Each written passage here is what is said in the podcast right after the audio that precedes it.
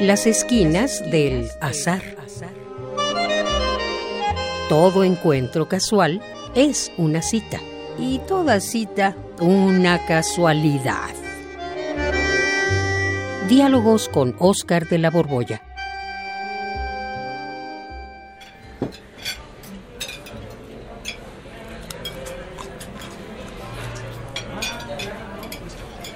Mm, mm.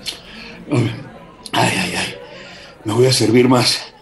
Mm. Está buenísimo, ¿verdad, Juan? Ay, se me fue por otro lado.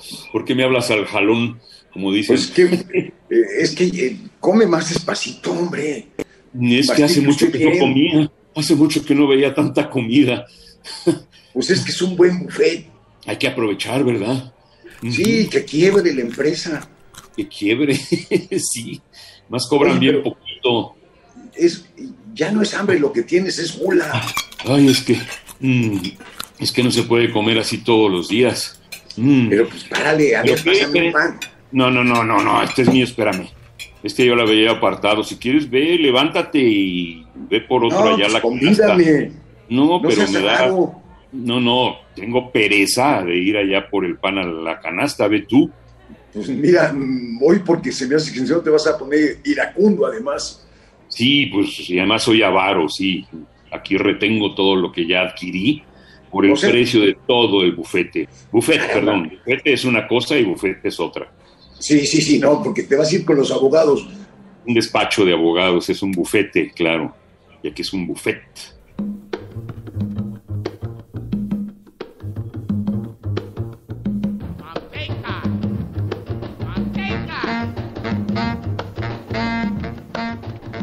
Oye, ¿a ti te da pena confesar que eres un dragón? No, no, La no. gula no, no. te parece pecado capital.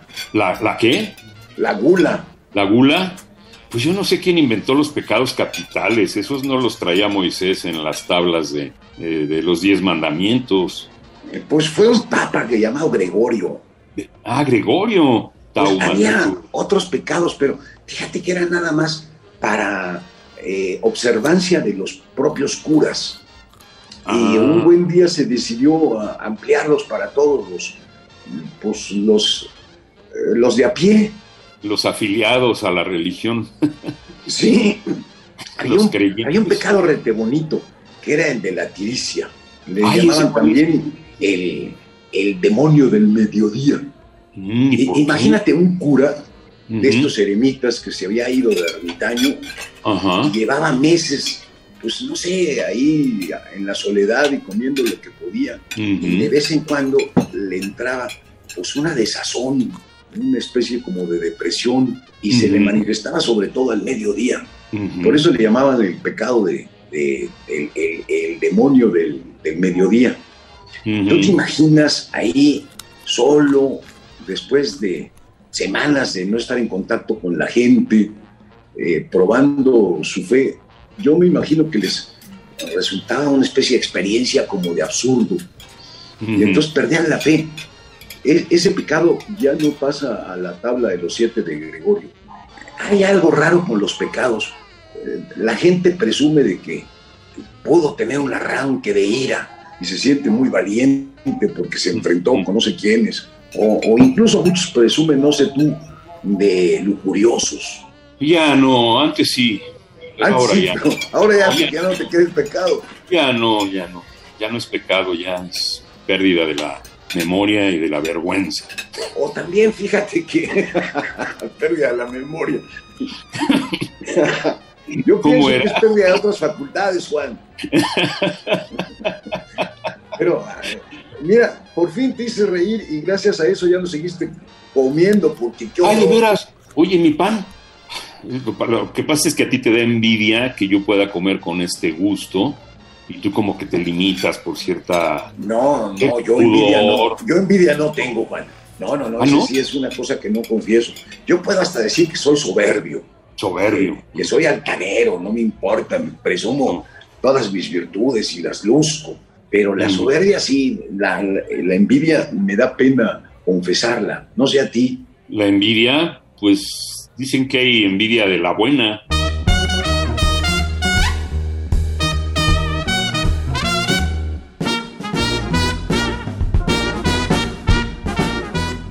De envidia de la buena yo no la conozco.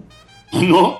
No, porque cuando uno, más allá de lo que dice dientes para afuera, eh, se siente molesto porque al otro le toca lo que tú esperabas que te tocara a ti, esa, esa especie de sentimiento de rabia que te da porque al otro le va bien, eh, eh, eso es muy feo de confesar. Y además es incontenible. Yo no creo que haya un solo ser humano que no lo haya experimentado alguna vez. Envidia. Necesitaría uno estar muy desapegado de todos los bienes de este mundo como para no sentir envidia. Pero a mí se me hace que es muy normal sentir envidia y no tiene por qué ser pecado. Eso del pecado siempre me, me hace ruido, porque hay conductas naturales que tienen que ser pecaminosas. lo que pasa es que fíjate que justo los llaman pecados capitales porque son como la puerta de entrada a otros muchos pecados. Eh, el que siente envidia no simplemente la siente, sino que el malestar que experimenta lo hace mínimamente urdir algún, alguna forma de agredir al otro. Eh, eh, entonces disminuye su mérito, habla mal de él y cuando puede le atraviesa con un puñal la espalda. O sea, de la oh. envidia se va hasta el asesinato. Entonces, eh, sí, sí es malo, porque, pues, yo tampoco estoy de acuerdo con los pecados capitales, pero entiendo que, que sí son la puerta de entrada a, males mayores. Y, lo curioso con la envidia, te digo, es que uno cree que, que el envidiado, o sea, aquel que es objeto de tu envidia, no se merece lo que tiene.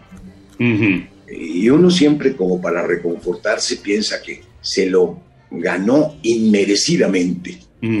Llega algún desgraciado y ocupa el puesto que tú estabas esperando que por ley, por antigüedad, por escalafón te correspondía y se lo dan al otro. Al otro. O, andas pretendiendo a una muchacha y finalmente ella se enamora de otro y te da una rabia que es envidia. entonces, y deseo a la mujer de mi prójimo. Y, por supuesto, y agarras y dices, este idiota no se la merece siempre hay, hay como la idea de que la envidia es porque el otro no es merecedor de lo que obtiene, sino que usurpó tu lugar.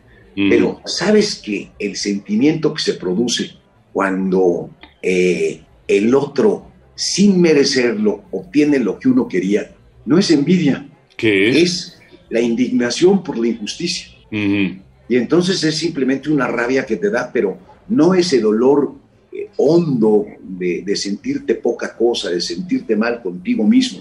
Eh, la envidia lo que implica es que reconocemos que el otro sí se lo merecía y por eso nos causa envidia.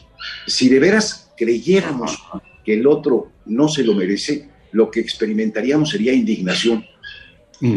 Así es que, por eso te digo que no hay envidia de la buena ni de la mala. En todos los casos es un dolor terrible por en el fondo, fondo de nosotros, saber que el otro merecía mejor las cosas que nosotros.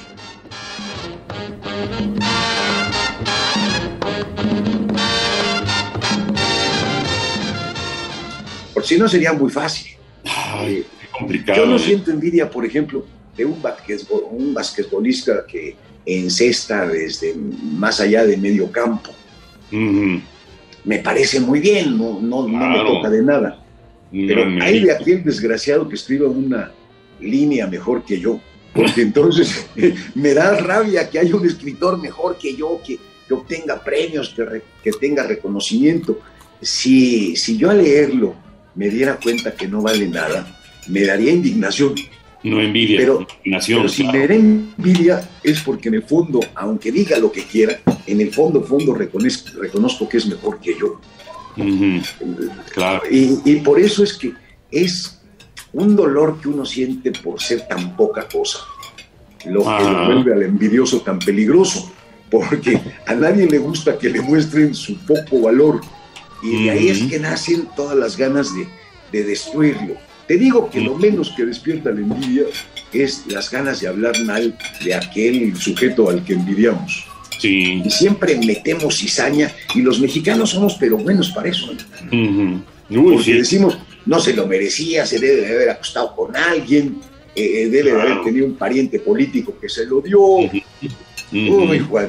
Pero mira, hay un pecado bonito que nada más hace mal para aumentar las estadísticas de mortandad, que es Ah, el de la gula.